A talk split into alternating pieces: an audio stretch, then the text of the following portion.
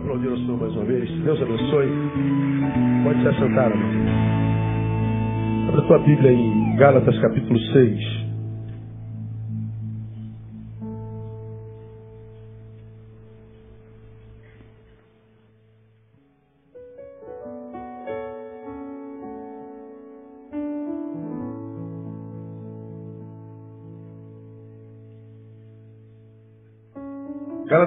Gálatas capítulo 6, nós vamos ler somente o versículo 2.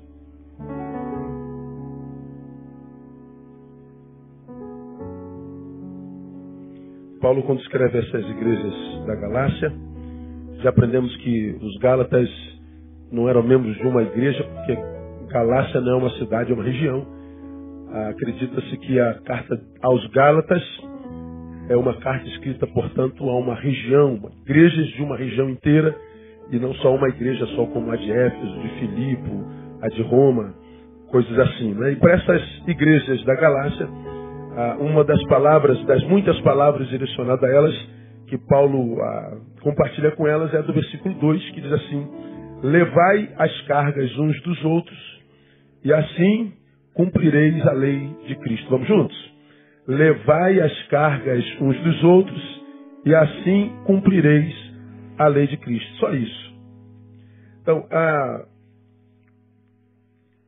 eu sou, eu tenho, eu tenho 50 anos de vida e estou no Evangelho desde garoto, né?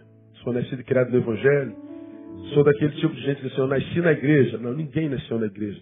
Eu nasci no hospital. Ah, é verdade, eu nasci no hospital evangélico da Tijuca. Quem me trouxe a vida foi um pediatra que era médico e era pastor. Eu não tinha jeito, tá, fui amarrado quando nascia. Né? Então ali já ali já estava definido minha vida. Então, meu pai era diácono, minha mãe é, também, e nascido e criado no Evangelho, nasci no hospital evangélico, quem me trouxe foi um médico evangélico, fui consagrado meses de vida pelo pastor Valdemiro de Carvalho, falecido há pouco tempo, há dois, três anos atrás. Então estou nesse negócio de igreja há 50 anos. E há 50 anos a gente tem tentado aprender um pouco do Evangelho. Depois que me tornei pastor, 26 anos, é, nos primeiros sete, eu descobri que eu tinha sido treinado para uma religião. Como falei ontem na jornada é, filosófica, tivemos uma jornada aqui ontem, a igreja lotada, foi uma bênção, né? A sexta-feira, como eu falei, então a, a, a, igreja lotada, lotada, lotada, lotada. Tivemos o recorde de links abertos na, na internet. No mundo inteiro, gente querendo saber sobre suicídio. Convidamos um psiquiatra ateu para falar sobre a questão, a questão médica, física, científica da, da coisa.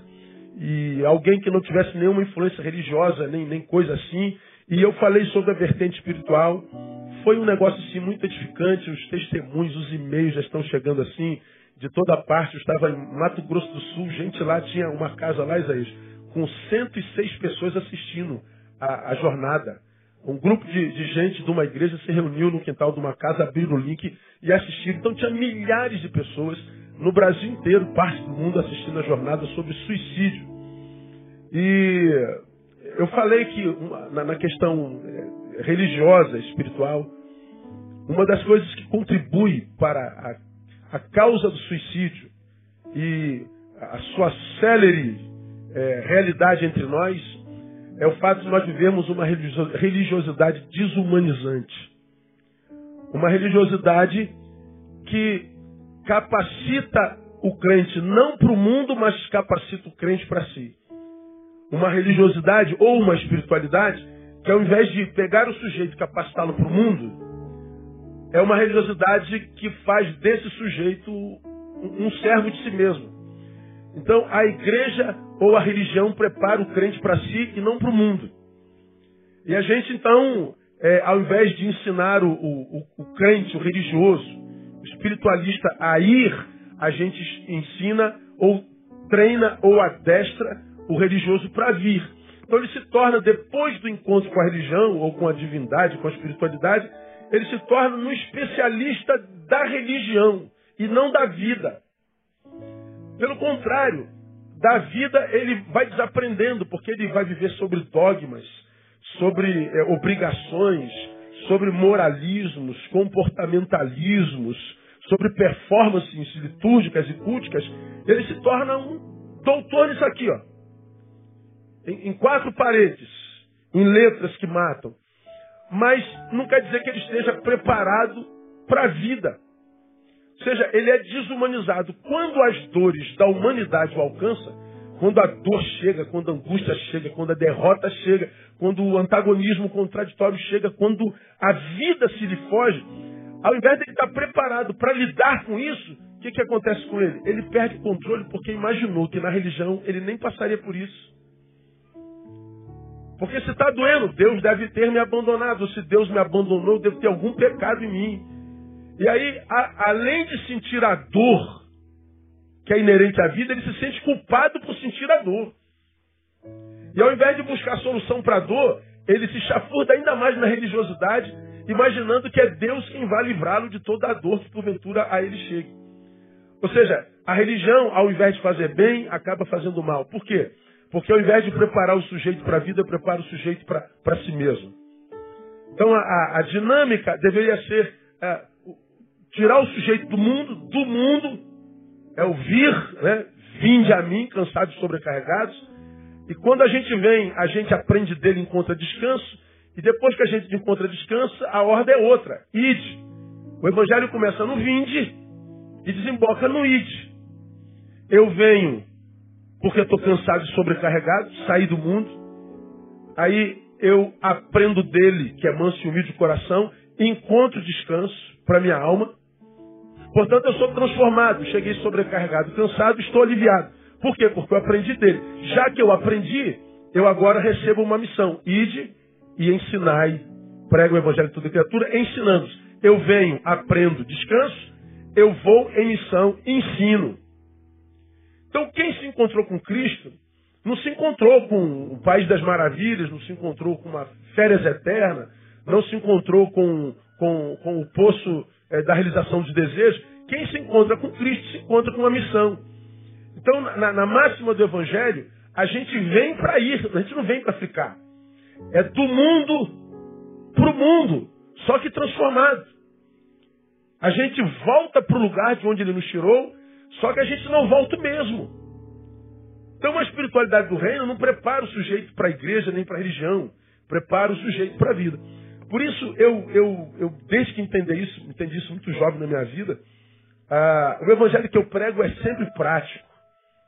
Nunca só informacional, doutrinário. Não só informação a respeito da, do fim das coisas, da escatologia, das doutrinas não sei de que, não sei que lá. Tudo isso é importante. Nenhum saber deve ser desperdiçado. Mas, no reino, todo saber deve ser saber que gere qualidade de vida no dia a dia. Deve ser saber que absorvido, e porque absorvido foi, gera em mim algum tipo de morte e algum tipo de renascimento. Portanto, evolução. Pelo se alguém está em Cristo é nova criatura, ou seja, as coisas velhas passam, tudo se faz novo. Então, esse constante morrer, esse constante renascer, como pregamos há bem pouco tempo atrás, tem uns dois domingos atrás, ainda que o nosso homem exterior esteja consumindo, o novo, todavia, se renova a, a, cada manhã. Então nós vivemos morte e ressurreição todo dia. Todo dia que eu acordo, eu morri um pouco. Acordei hoje? Acordei, então estou mais próximo da morte. Problema nenhum, porque uma outra área em mim está se renovando nesse dia. Como eu falei naquele sermão, quando você faz aniversário, tem alguém fazendo aniversário hoje, por acaso aqui? Tem? Tem, tem, é possível. Ninguém. O Nilson está tá de serviço lá, né? Caraca, duas mil pessoas, ninguém fazendo aniversário aqui dentro. Tá com vergonha, não tá, irmão? Fala a verdade. Não vou te chamar aqui na frente para abençoar, não. Então, o Nilson está fazendo aniversário. Quando a gente faz aniversário, a gente fala assim, poxa, estou agradecendo a Deus por mais um ano de vida. Não é por mais um ano de vida, é menos um ano de vida. Cada aniversário que você faz é menos um, você está mais próximo da morte. Então, hoje, você está mais próximo da morte do que ontem, e quando acordar amanhã, você está mais próximo da morte. Então, você está morrendo todo dia, sim ou não? Diga para quem está falando, você morreu hoje, viu? Você está morrendo hoje. Então, é, é assim mesmo.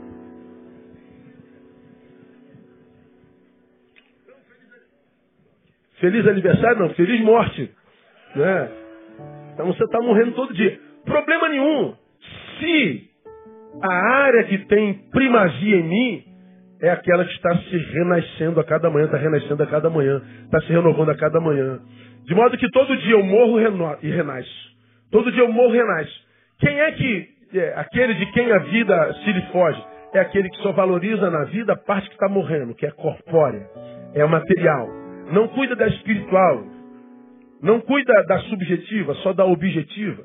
Então quem só cuida disso aqui, que hoje está mais próximo da morte do que ontem, amanhã vai estar mais próximo da morte do que hoje, é alguém que vai perder o que? Aquela capacidade de manutenir a vida, por quê? Porque ela foge pelas mãos.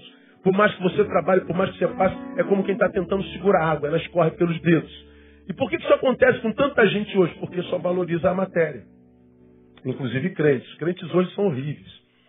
Ah, nunca foram tão horríveis quanto, quanto são hoje.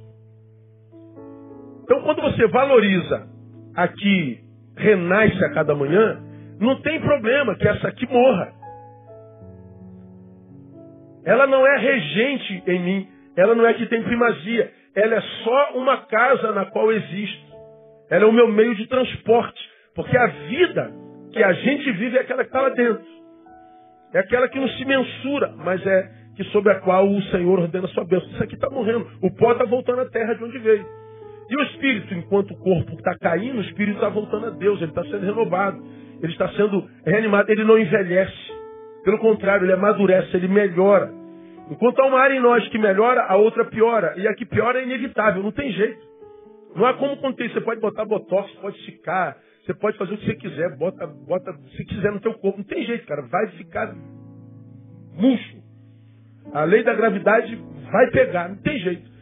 Agora, se a área que renova ela é valorizada, então envelhecer é privilégio. Você não vai ter essa noia. Quantos anos você tem? Ah, que é isso? Fala, como faz naquele sermão. A gente fala nosso aniversário com gosto. Porque a gente está envelhecendo bem. Por quê? Porque a área que conta é a área que está sendo renovada, que está dentro de nós. Então, como nós somos da, da fé, nós somos o povo espiritual, dizemos que somos o povo de Deus, nos importamos muito, ou deveríamos nos importar mais, com o fazer a vontade de Deus, com cumprir a lei de Cristo.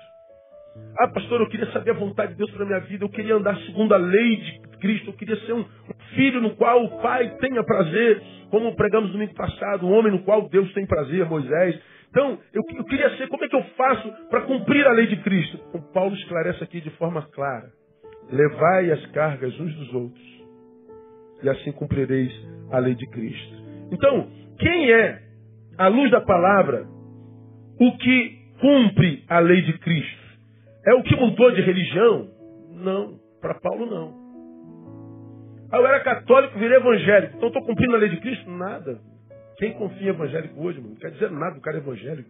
Pelo contrário, se o cara chega perto de mim, ó, oh, pastor, eu, prazer, eu sou o pastor fulano de tal. Aí eu boto duas interrogações no sujeito, porque está difícil confiar em pastor e confiar em crente. Religião hoje não significa absolutamente nada. Então eu posso, eu posso ter mudado de religião, posso ter mudado a roupagem, posso ter botado aquele uniforme de crente, muda a linguagem de crente, que o crente tem um, uma linguagem própria dela, né, irmão? Próprio dele, aquele evangeliquez, que só ele entende. Né? Tá no manto, né, irmão? Tá no fogo, tá cumprindo o id. Que parada de no manto, fogo. Né? É, é aquela linguagem nossa. Isso não quer dizer nada. O fato de eu ter uma linguagem, uma roupagem, um discurso religioso não quer dizer que eu esteja cumprindo a lei de Cristo. Quem é o que cumpre a lei de Cristo? É o que sabe tudo sobre doutrina. Ah, pastor, eu sou especialista em, em teologia. E daí, cara?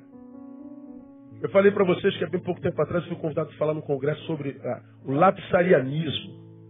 Tem o supralapsarianismo, ah, o pré-lapsarianismo, pós lapsarianismo, o ultra. Falei, meu Deus, que cara, eu ouço isso desde o seminário, 1988, eu nem sei mais o que é isso. Não, mas não vamos falar sobre isso, que é muito importante. Eu falei, não dá não, cara, eu não, não interessa não, não dá mão não, não vou não, tem muita coisa para fazer, não dá não. Aí eu citei aqui que eu não fui lá para falar sobre lapsarianismo. O cara ficou com raiva de mim, rapaz.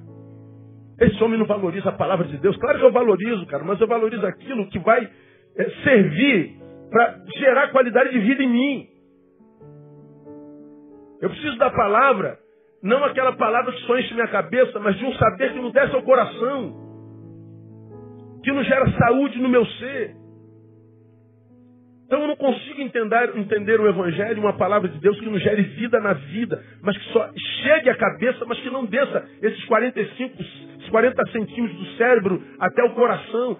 Se chegou aqui e encheu, mas não desceu o coração ao ponto que produziu mudança, morte e ressurreição, cara, isso não serve mais. O tempo urge.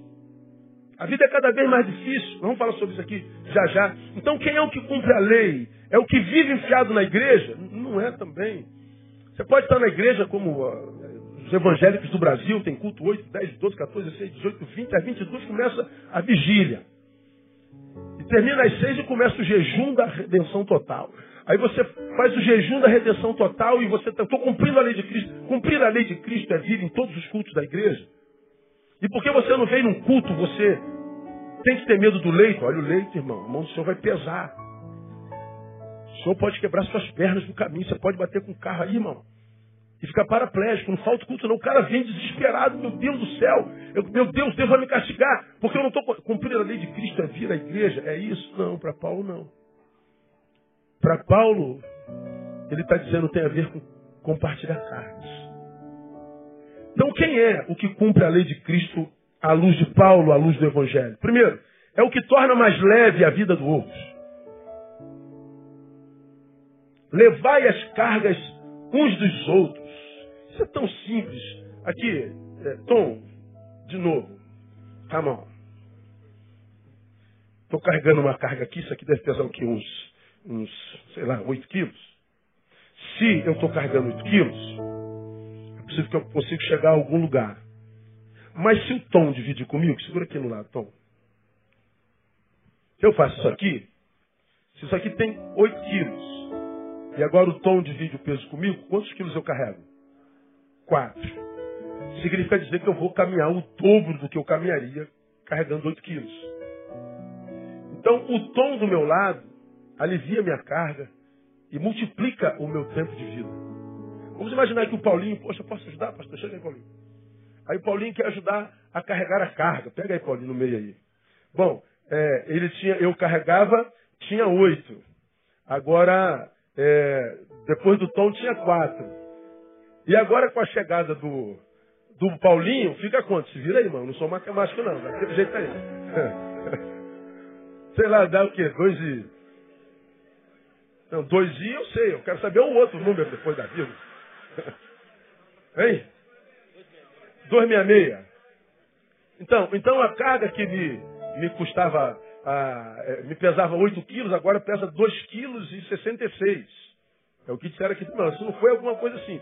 Então, se eu, vamos imaginar que eu caminhasse 4 anos carregando 8 quilos, por causa do tom, eu agora caminho 8. Porque Paulinho chegou, agora se transforma em 12. Vem Paulo diz assim: Isso é cumprir a lei de Cristo, é tornar a vida do outro mais leve. É dividir as cargas.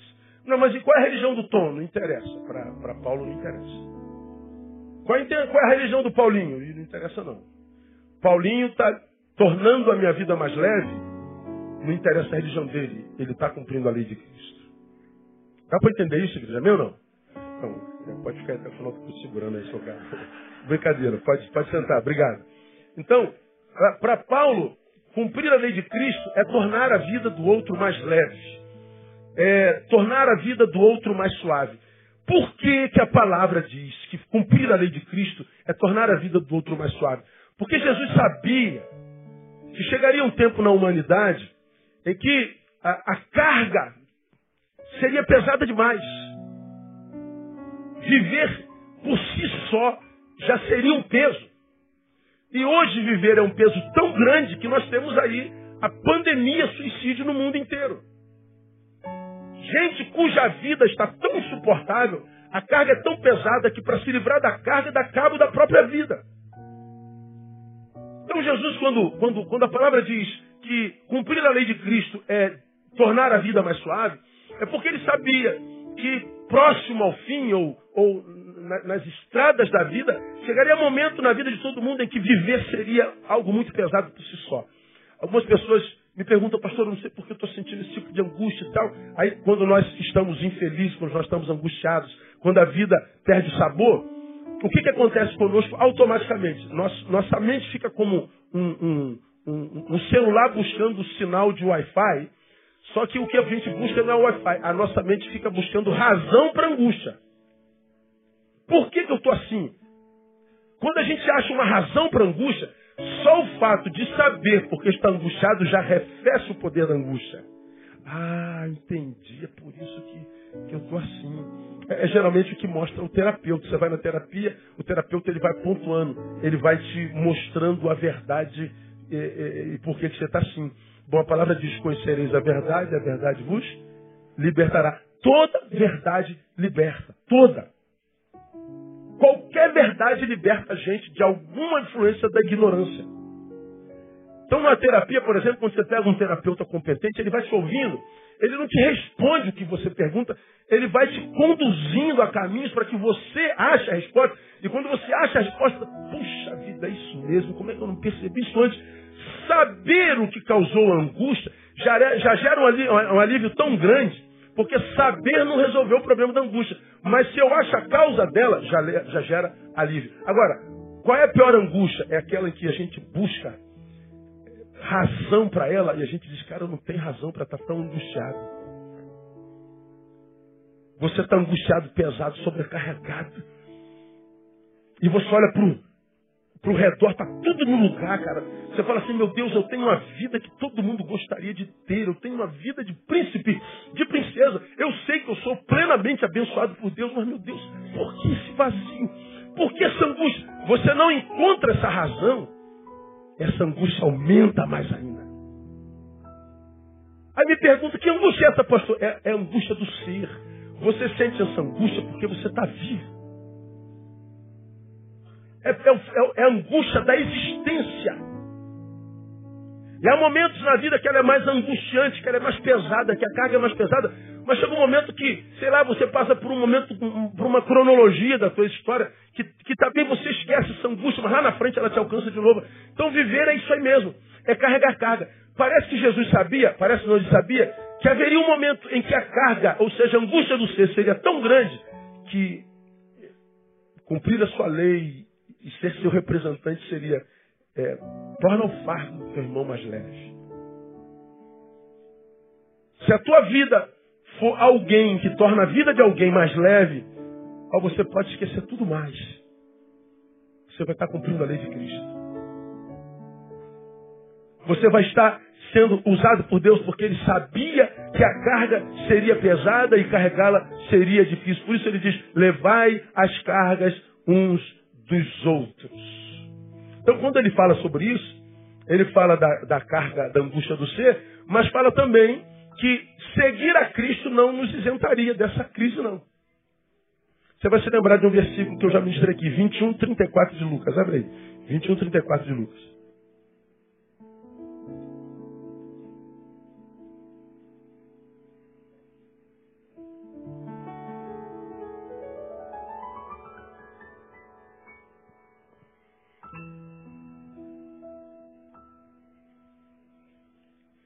Olha o que Jesus diz aí, ó. 34, diz assim: Olhai por vós mesmos. Como quem diz, cuidem-se. Gestem com sabedoria a própria existência. Não se desapercebam. Não se distraiam. Olhai por vós mesmos. Aí ele diz assim: Não aconteça que os vossos corações se carreguem, em algumas versões se sobrecarreguem, de glutonaria e de embriaguez, e dos cuidados da vida, e aquele dia vos sobrevenha de improviso como laço. Não aconteça que os vossos corações se carreguem, ou se encham, se sobrecarreguem de glutonaria e de embriaguez. Glutonaria é comida, embriaguez, bebida. Comida e bebida é o que faz a manutenção da existência. A gente só existe porque come, a gente só existe porque bebe. E ele diz dos cuidados dessa vida. Ele está dizendo assim: cuidado para que vocês não, não fiquem de tal forma envolvidos com as coisas dessa vida e as coisas da outra vida, ou seja, a espiritual, seja relegado a plano nenhum. Porque se vocês valorizarem só a matéria, o comer e o beber, as coisas dessa vida, vocês logo, logo terão o coração de vocês de tal forma sobrecarregado que carregaram o que entrou no coração, porque vocês tenderam só para a matéria, relegando a espiritual para plano algum, ou seja, deixaram de buscar o reino em primeiro lugar para correr atrás das coisas, ele está dizendo, o seu coração vai ficar sobrecarregado. E você não vai conseguir suportar a carga que você mesmo, por descuido, permitiu entrar no seu coração. E olha o versículo 35, ele diz lá, porque essa sobrecarga há de vir sobre todos os que habitam onde? Na face da terra. Jesus está dizendo que haveria um tempo em que nós é, abdicaríamos da espiritualidade, das coisas do reino, por causa das coisas dessa vida, e ele diz, o coração ficaria sobrecarregado. Viver seria um peso por si só. Você dormiria oito horas porque estava cansado, e a despeito de ter dormido muito bem, como é que se acorda no outro dia? Cansado também. O sono não repara mais quando a sobrecarga é do coração. Se o problema foi porque você virou uma laje, se o problema foi porque você capinou um terreno gigante, se o problema foi só o cansaço físico, durma que você acorda bem. Mas se o problema for lá dentro, se o problema não for físico, ou seja, ele, o físico é só lhe desemboca, mas a origem é, é, é, é, é espiritual, é existencial, você pode dormir, dormir, dormir dorme cansado, acorda cansado. E qual o problema de dormir cansado e acordar cansado? É porque a gente tem que trabalhar no dia que acorda. A gente vai trabalhar cansado. E a gente cansa ainda mais quando chega naquele dia no qual você acordou cansado. Chega nele, a hora de dormir, você dorme mais cansado do que a noite anterior. E embora durma a noite todinha, no outro dia você acorda mais cansado ainda. Se não encontrar descanso, você vai passar mais um dia cansado, dorme cansado, acorda cansado. Isso vira uma bola de neve. Chega uma hora que o cansaço te para. Chega uma hora que você não quer mais acordar. Chega uma hora que você começa a questionar: viver é isso mesmo? Chega uma hora que o pensamento de morte passa. Chega uma hora que a vontade de parar o barco que eu quero saltar dele, para a vida que eu quero descer dela, fala tão alto. E as pessoas estão descendo da vida mesmo, estão dando cabo da vida, achando que a vida não presta, não é a vida que não presta, é a gestão que nós fazemos dela é que é equivocada. Nós estamos por demais envolvidos com as coisas desse mundo, estamos por demais envolvidos em ganhar dinheiro, em ostentar o dinheiro que ganha, estamos por demais envolvidos com a nossa imagem, com o que pensam de nós, com aceitação, com tapinha nas costas, com as coisas dessa vida. Que a gente relega a coisa espiritual para plano nenhum se segundo plano ou plano nenhum. O que acontece? Ele está dizendo, você, a despeito de ser de Cristo, vai ter o coração sobrecarregado. Como acontecerá com todos os que habitam sobre a face da terra. Então Jesus está dizendo assim: o que é cumprir a minha lei hoje? Se você faz parte da geração de coração sobrecarregado por problema de autogestão, você cumpre a minha lei dividindo a carga com alguém você se torna um facilitador da vida. Você se, se, torna um multiplicador da vida daquele cuja vida se tornou insuportável. Agora, do que, que Jesus fala aqui? Para que você cumpra a minha lei, ou seja, seja alguém que divida a carga com o teu semelhante, você tem que ser um bom gestor de si mesmo. Porque essa sobrecarga vai vir sobre toda a carne que habita a face da terra. Então, se você que está aqui é desse que diz, pastor, eu não sei o que é está acontecendo comigo. Angústia, vazio, cansado, as coisas vão perdendo sentido. Aquilo que ontem te dava tanto sabor, hoje o sabor é menor. E você percebe que as outras coisas que davam sabor também estão perdendo sentido. Você vai se isolando.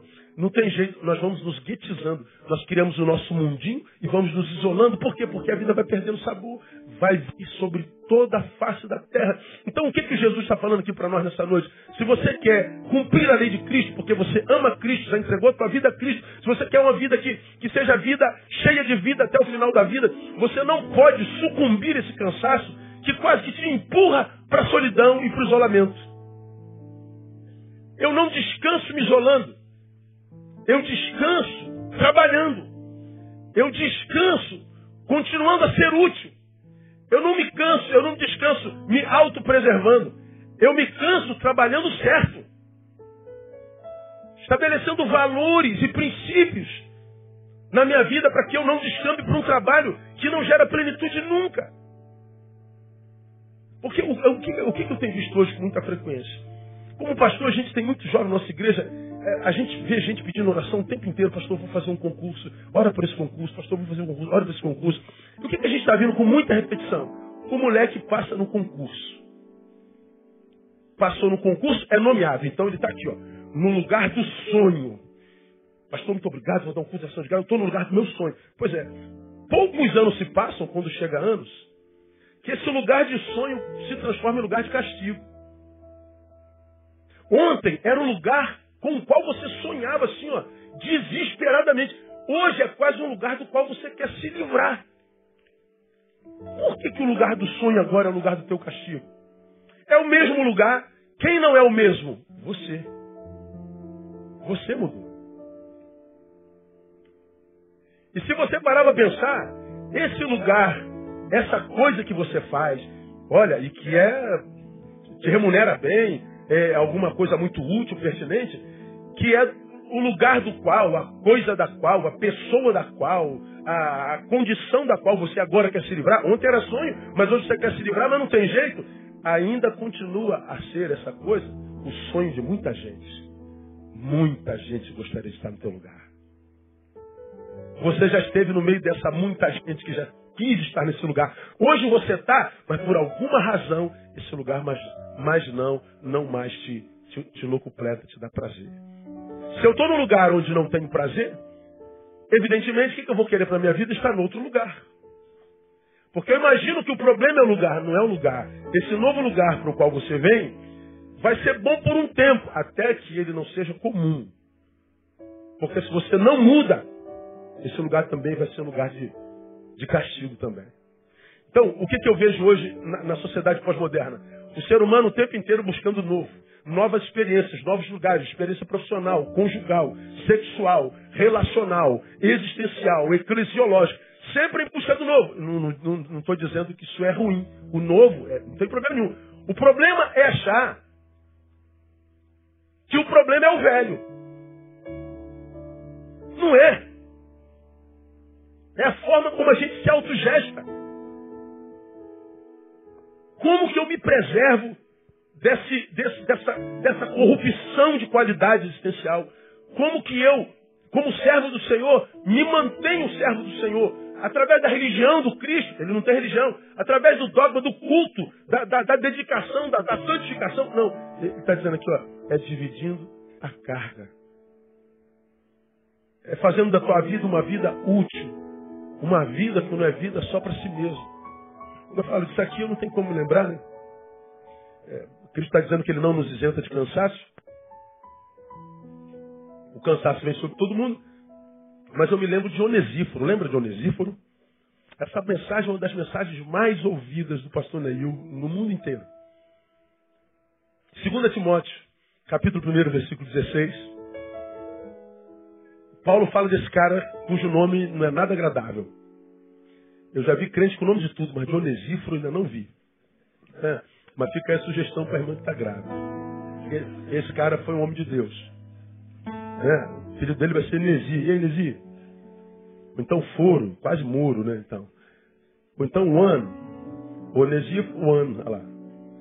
Não é? 2 Timóteo 1,16 diz assim: ah, O Senhor conceda, deixa eu abrir aqui, peraí.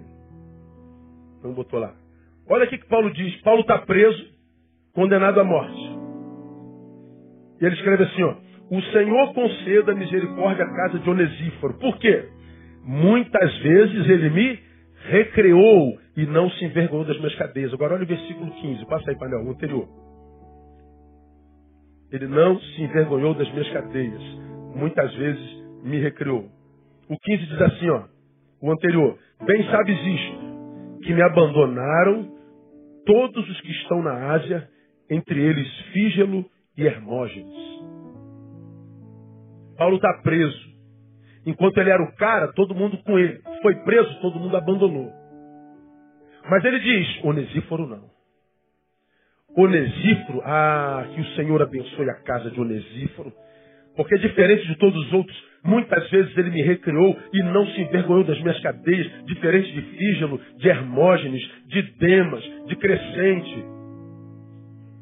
Onesíforo não, ele me recriou. E essa palavra, você se lembra disso? A palavra recreou lá no grego é a palavra nepsupsen, cuja raiz é nepsuko, que traduzido literalmente refrigerou a minha vida. Refrigerar no grego é reviver mediante a fresco. Paulo está dizendo, eu estou numa cadeia, eu estou sob grilhões, eu estou condenado à morte, eu estou abandonado, eu estou sozinho, eu estou com o meu futuro confiscado, eu não tenho amigo nenhum do meu lado, mas quando Onesíforo chegava, aquele inferno existencial no, no, qual eu estava, quando ele chegava, era como se o ar refrigerado fosse ligado o ar-condicionado foi ligado. Onesíforo transformava a minha cadeia num lugar suportável. Onesíforo dava sentido à minha vida. Quando ele chegava, ele dividia a carga comigo. Onesíforo recriou a minha vida, refrigerou a minha vida. É disso que Paulo está dizendo, que cumprir a lei de Cristo não é conhecer dogmas, não é cumprir liturgias, não é frequentar só culto, não é ser esse santarrão metido a besta, mais crente do que Jesus, mas que, cujo lábio não produz palavra nenhuma de graça. Para Paulo, fazer a lei de Cristo, cumprir a lei de Cristo, é ser onesíforo para alguém. É tornar o ar refrigerado. É dividir a carga uns com os outros. É facilitar, é suavizar a vida do nosso semelhante. Agora, hoje, cara, por que, que a gente foge uns dos outros? Por que, que a gente busca a solidão? Porque o outro é só carga maior. Cada encontro nosso parece que é um pedaço de nós que vai embora. Pessoas que nos roubam da gente, diria Padre Fábio de Mello. Né? Gente que só vem para nossa vida para gerar mais carga, acusação. Só vem da nossa vida para tirar nossa alegria, mais peso. E a gente só se decepciona, a gente só se frustra. E aí, para se autopreservar das frustrações e da dor, a gente acaba se isolando. Só que essa isolação, que é autopreservação, é também um suicídio processual. Você está se matando, porque fa fazer a vontade de Deus não é se isolar do que te machucou. É, é, é, talvez do que te machucou você se isole. Mas não deixe de fazer por alguém, porque alguém deixou de fazer por você.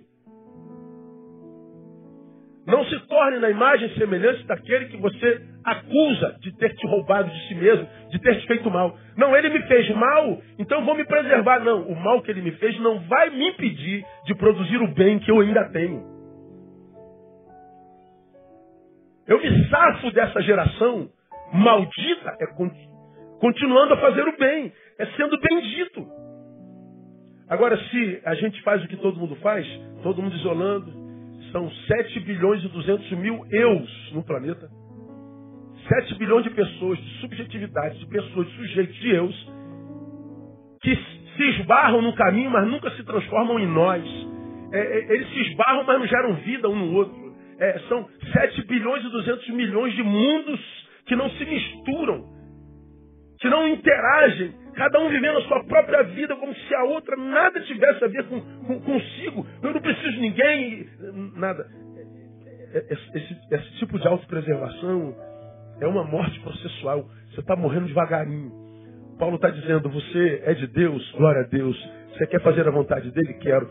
Então você precisa ser alguém que torna mais leve a vida de alguém. Você precisa ser um facilitador.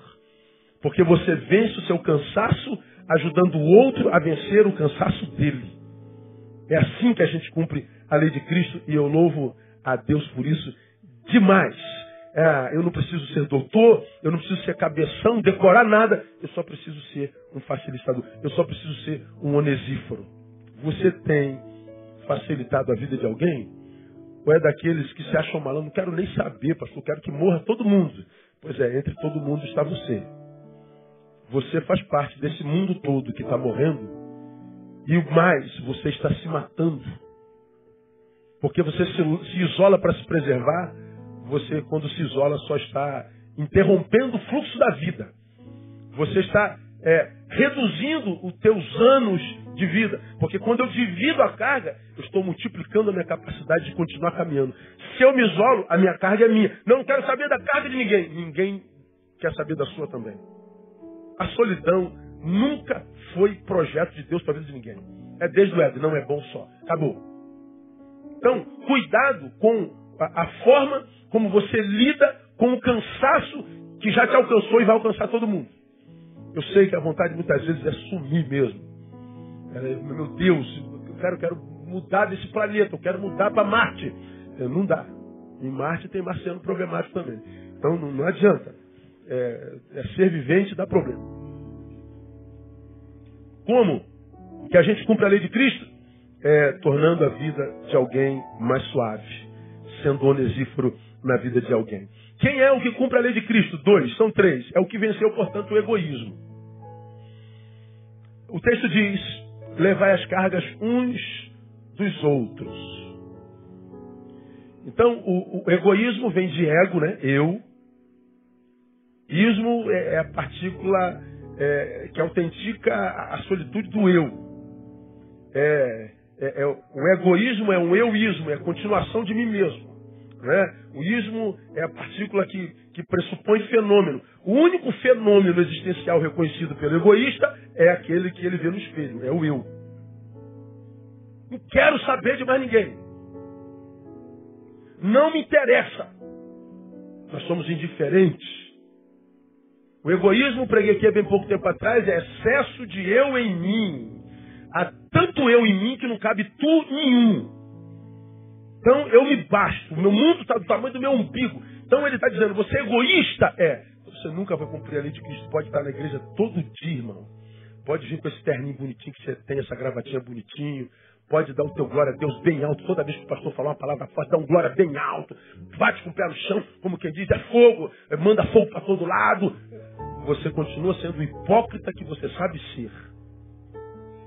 Você continua sendo o tarado que ninguém sabe que você é. Você continua sendo fofoqueiro que todo mundo diz que você é. Você continua não tendo respeito dos seus filhos que te conhecem em casa. Você vai ter vai ser aplauso dos irmãos da tua igreja, que vão achar que você é essa coisa toda que você sabe que não é. Porque isso não gera vida na vida dos discípulos de Jesus. Então, quem é o que cumpre a lei de Cristo? O que suaviza a vida do outro, portanto, é o que venceu o egoísmo. É, é o que não vive para si, não é aquele que está sempre, é aquele que está sempre em comunhão. Ele se recusou a tendo recebido tanto de Jesus não compartilhar dele. Ele se recusou a ser um discípulo discursivo. Como Deus me tem abençoado, quero dar um testemunho como Deus me abençoou. E a gente ouve isso no Brasil inteiro. Um monte de gente dando testemunho. Aqui um monte de gente pede para dar testemunho, a gente não deixa. Todo mundo testemunho do quanto Deus me abençoou. Isso é lindo. Mas o que eu gostaria de ouvir de todos os crentes não é o quanto Deus me abençoou. Eu queria dar um testemunho de quanto eu abençoei alguém. Pastor, eu queria contar o que, que eu fiz para fulano, para Beltrano.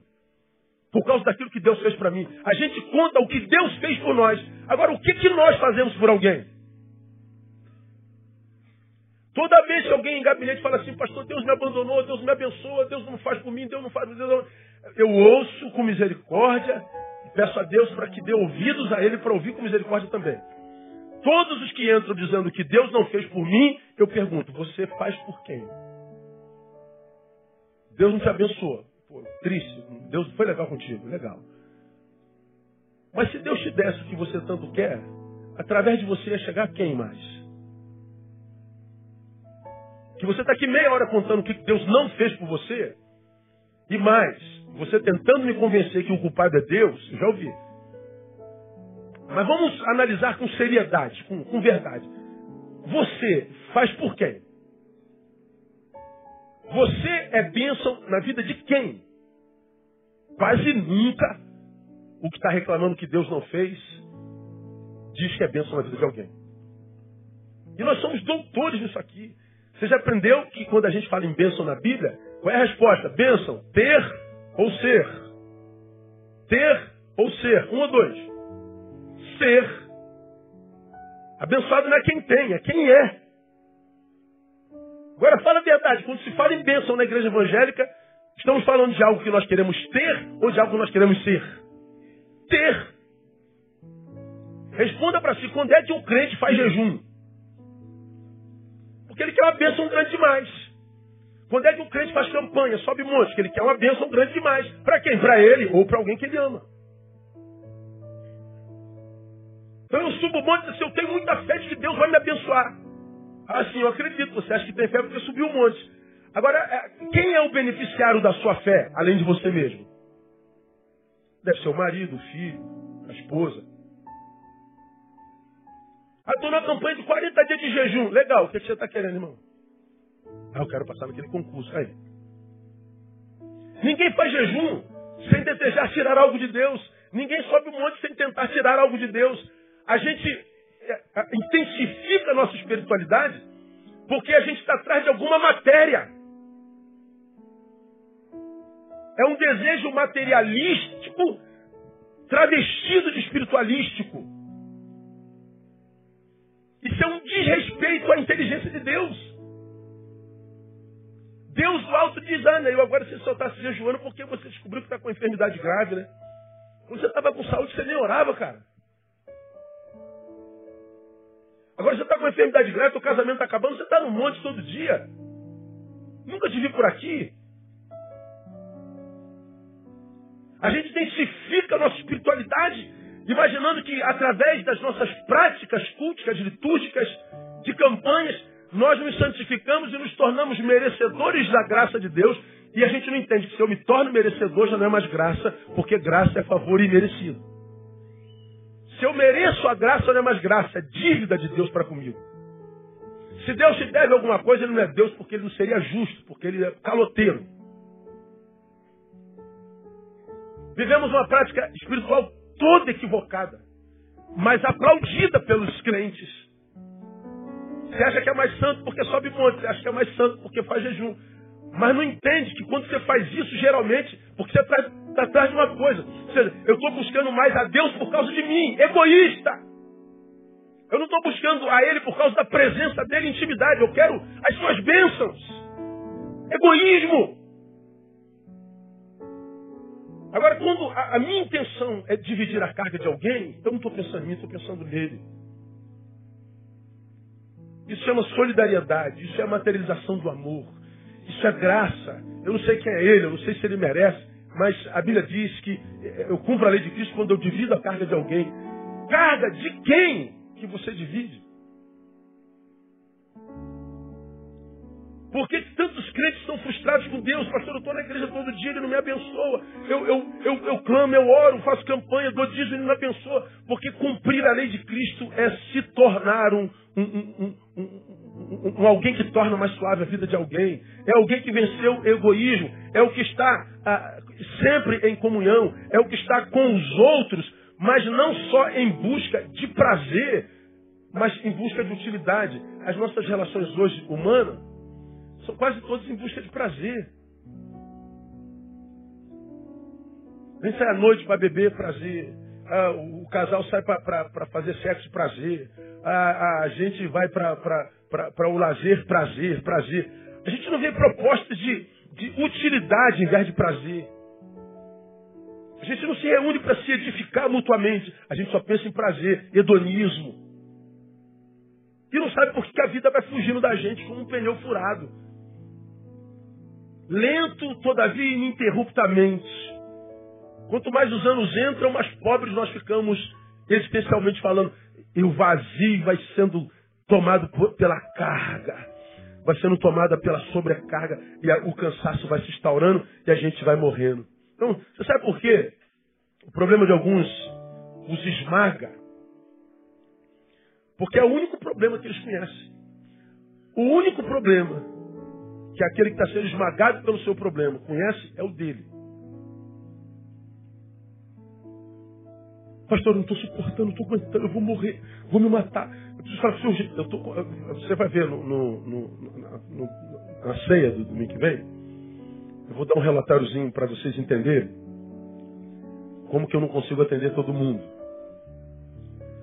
Ah, eu estou anotando só os WhatsApps que me chegaram esse mês de pessoas que querem falar comigo urgente. Até hoje de manhã foram 411 pessoas em WhatsApp. Se eu atendesse 24 horas por dia, uma hora cada pessoa, eu não daria conta de atender tanta gente. Fora os que ligam para a secretaria, fora os que é, falam comigo pessoalmente, vem aqui na fila, é a mãe do irmão, a tia da irmã, o professor dele, o chefe dele, o patrão dele, o filho dele. Então, só por WhatsApp, 411 pessoas, isso até o de manhã. Vamos esperar até o dia 31, que é amanhã. Como que a gente não dá conta de gente que está quê? Sobrecarregada. Gente que está querendo alívio. Gente que está desesperada. Quem são, geralmente, ou qual é o perfil daquele que cujo problema esmaga e ele adoece mesmo. É aquele que o único problema que ele conhece é o seu, de mais ninguém. Porque se nós fôssemos pessoas relacionáveis, que de fato tivéssemos interesse em dividir a carga, ou seja, cumprir a lei de Cristo, nós conheceríamos muitos outros problemas. E escute, só em conhecer outros problemas já seria um incentivo para você vencer o seu. Porque você está aqui querendo morrer porque está gripado, você vai descobrir que o irmão que está do seu lado está com pneumonia. Pô, meu Deus, cara posto. Obrigado pela minha gripe, Jesus. Muito obrigado. Louvado seja Você estava querendo morrer. O da pneumonia fala assim, oh Deus, eu quero morrer. É porque você não sabe que o irmão que está do seu lado está com câncer no pulmão. Se você soubesse que ele está com câncer no pulmão e está do teu lado adorando assim, você falou, oh, Jesus, quero te agradecer pela minha pneumonia, louvado seja o teu nome. O que está com câncer no pulmão fala assim, Jesus, eu quero morrer. O que está do lado dele está cheio de metástase no corpo. Ô oh, Jesus, obrigado por esse câncer, ainda não se manifestou totalmente. A gente não conhece. É o camarada que xinga o palavrão porque ele está de sandália havaiana, deu um bico na pedra. E mal, amaldiçoa a vida, meu Deus, arrebentei o tampão do meu dedão. Vida maldita, pedra desgraçada. Aí tem um cadeirante sentado ali dizendo assim, poxa, quem me dera estar de pé para chutar essa pedra. Quem me dera, cara. Se Deus não colocasse de pé, eu coloco de pé se você der um bico bem forte para quebrar o pé nessa pedra. Eu me bota de pé que eu quebro as duas pernas, Senhor. Mas você está reclamando porque você deu um bico. Você está reclamando porque você tem astigmatismo. Eu vejo todo mundo embaçado, não consigo ler sem óculos. Essa mulher está desgraçada. Aí não sabe que sentado ali no canto tem um irmão que é cego. O sonho dele era usar esse óculos fundo de garrafa. Nem existe mais, antigamente tinha fundo de garrafa que era terrível. Hoje não. A gente chora o nosso problema. E o problema nos esmaga porque nós não conhecemos o problema de mais ninguém. E por que, que nós não conhecemos o problema de ninguém? Porque nós somos egoístas. Sofremos um problema e pedimos para Deus nos livrar, Deus não nos livra. A gente diz, Deus não existe, virei ateu. Deus não é bom, porque se fosse bom não teria acontecido isso comigo. Por que você acha que Deus não existe, Deus não é bom? Porque não aconteceu o que você queria. Bom, não aconteceu contigo, mas do lado do teu, do teu banco aí, tem um irmão a quem Deus abençoou demais. Ora, se Deus não presta porque não aconteceu contigo, o que, que Deus é se aconteceu com o irmão que está do teu lado? Deus é bom, Deus é bom ou é mal, afinal de contas? É porque nós somos tão egoístas que achamos que Deus é ou deixa de ser em função do que acontece comigo. Como se eu fosse de fato o centro do universo. Nós não somos, irmão. Deus é bom. E a sua benignidade dura para sempre. O problema é que as nossas posturas na vida quase que impedem a Deus de agir. Quem é que cumpre a lei de Cristo? É o que está na igreja, de terninho e gravata? É o que vem em todos os cultos? É o que dá oferta? É o que conhece as doutrinas? Não, é o que venceu o egoísmo. É, é o vídeo de Manari. 52 irmãos. Feriadão. Alguns porque vão passar alguns dias pedindo dispensa no trabalho. Vão ser descontados no trabalho. Mas eu não abro mão de ir para Manari. Isso é, isso é cumprir a lei de Cristo. É ver o quanto que o Senhor tem feito para abençoar essa comunidade e usar essa igreja para abençoar o Brasil. E dizer, eu não posso ficar fora desse negócio, eu já tenho demais. Não, alguns não se mexem. É assustador. O que é cumprir a lei de Cristo? é o que torna a vida mais leve, é o que venceu o egoísmo. Termino. É o que está, portanto, na vida em missão.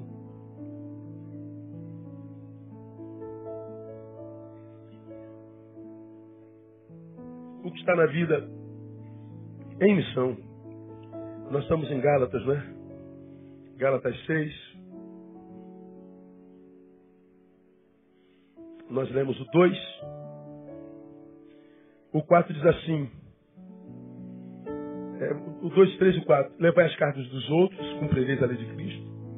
Pois se alguém pensa ser alguma coisa, não sendo nada, engana-se a si mesmo. Aquele pessoal que, que come sardinha, roda o quê? Caviar, conversa fiada. Então, ele, ele, ele acha que está enganando a todo mundo, não, está enganando a si mesmo. E está reconfigurando a sua questão paternal, né? Que o pai da mentira é o diabo. Mas no versículo 4 diz assim: Mas prove cada um a própria obra. E então terá motivo de glória somente em si mesmo e não em outrem. Cada um próprio, cada um prove a sua própria obra. Aí você terá motivo de glória somente em si mesmo e não em outro, porque cada qual levará o seu próprio fardo. Então ele está dizendo assim, olha, ah, se você tem que provar a sua própria obra, ou seja, você está obrando. No Rio de Janeiro a gente pode falar obrando, no Nordeste falar obrando é outra coisa, né? Quem sabe depois pesquisa, né? Então, se você está é, é, provando a própria obra, você está trabalhando. Você está em missão. Se você está em missão, a tua obra porque agora vista, você construiu, ela vai ser um testemunho, ela vai ser um totem para a vida de que você não está no mundo só como a maioria dos pós-modernos a passeio. Porque é, me espanta na pós-modernidade como que essa geração desperdiça a vida em torno do nada. Como que a juventude joga a vida fora ó num ralo com amizades que não vão contribuir em nada. Hoje estava vendo no jornal, tumulto lá no centro da cidade, de seguidores de, de, do, do Donald Trump e da Hillary Clinton. Não, é no Brasil, não é lá não, é aqui. Aqui. Aí estava lá a briga dos defensores do, do, do, do, do, do Donald e a polícia é, dissipando o povo e nego brigando e levando um cacetado da polícia. Aí eu falei assim, não, não sou cristão. Não, é, estão brigando por causa do, do bilionário Estados Unidos, é isso mesmo? É, pode jogar aí, joga no Google você vai ver. Nego levando cacetada, discutindo por causa da campanha eleitoral, como se o Rio de Janeiro estivesse muito bem de candidato né? Nós estamos muito bem, o próximo prefeito, a gente está feliz. Eles estão brigando por causa do, da Hillary e do, do Donald Trump. Meu, meu Deus, gente. Aí me dá vontade de ser aquele policial com cacetete na mão. Pra de tomar vergonha na tua cara, cara. Você não tem um, um projeto na vida, não, cara. Aquele bilionário te odeia, seu mané. Se você for para o país dele, ele falou que vai botar você para fora como imigrante, seu imbecil. Você está lutando pela causa da disputa presidencial nos Estados Unidos. Que causa é essa? Que causa, que, que, que sangue é esse que você está dando? Pelo quê? No que, que você envolveu a tua vida? Teu saber, teu tempo, teu dinheiro. No que, que a tua vida está envolvida? Pensa bem. Aí eu vejo gente lutando por causas, meu Deus. Como é que você faz isso consigo? Como é que você entra nisso? Que causa é essa? Que projeto é esse no qual você está? O que, é que você está pensando colher daí? Daqui a cinco, onde você planeja estar daqui a cinco anos? Bom, ele não planeja em nada. Está aí as escolas sendo ocupadas pelos secundaristas brasileiros. Aí tem um cara de um blog que foi na escola na, na, na Curitiba, que são mais de mil escolas, contra a PET 241. Aí está aquela brigalhada toda. Aí o cara falou assim, eu posso fazer uma pergunta para você? Perguntou para a menina de anos. O que, que é PEC? Não, a PEC 241 foi que foi eleita. Não, tá bom, mas o que, que é PSC? PEC? Agora, PEC, não sei o que, que é PEC. Não sabe. Ocupação da escola. Explique o que, é PEC. Não. Os professores fazendo a cabeça, fazendo lavagem cerebral, eles estão lutando por uma causa que eles nem sabem o que é. O cara ficou lá enchendo o saco, agrediram o cara, botaram ele para fora. Por quê? Porque o cara provou para eles que estão lutando por uma causa que vocês sabem que é. É porque todo mundo entrou e, meu Deus, aonde é que você está investindo a tua vida, o teu tempo, o teu talento? Em qual causa você está, está envolvido? Bom, é, se a tua vida não está em missão, você pode estar na igreja todo dia mesmo, você pode subir muito, você pode orar. Se, se a tua vida não se justifica, você está longe do caminho de Deus. Se tua vida não é ponte para lugar nenhum, não liga lugar nenhum a coisa nenhuma, você não tem nada a ver com Deus. Então alguns querem que, que Deus abençoe. Mas por que, que Deus abençoaria se você não está no mundo em missão? Você está no mundo a passeio. Você só quer badalar. Você só quer zoeira. Desculpa a palavra, só quer sacanagem. A vida é um grande playground. Não é um grande playground. Aqui é uma selva. E a gente já está capacitado para ela porque a gente tem que matar um urso e um leão todo dia. Não adianta eu ficar sentado no meu quartinho me sentindo é, é, abandonado, mal amado, injustiçado. Ninguém se preocupa mais com isso, gente. Ou a gente cai dentro da vida na unção do Espírito Santo de Deus, ou a vida foge da gente. E o que fica é esse cansados, esse enfado. Você está na vida a passeio ou em missão? Porque só quem está em missão tem direito ao sábado, que é o dia do passeio e do prazer. Porque se na sua vida só tem sábado, não espere que ele abençoe o fruto do seu trabalho.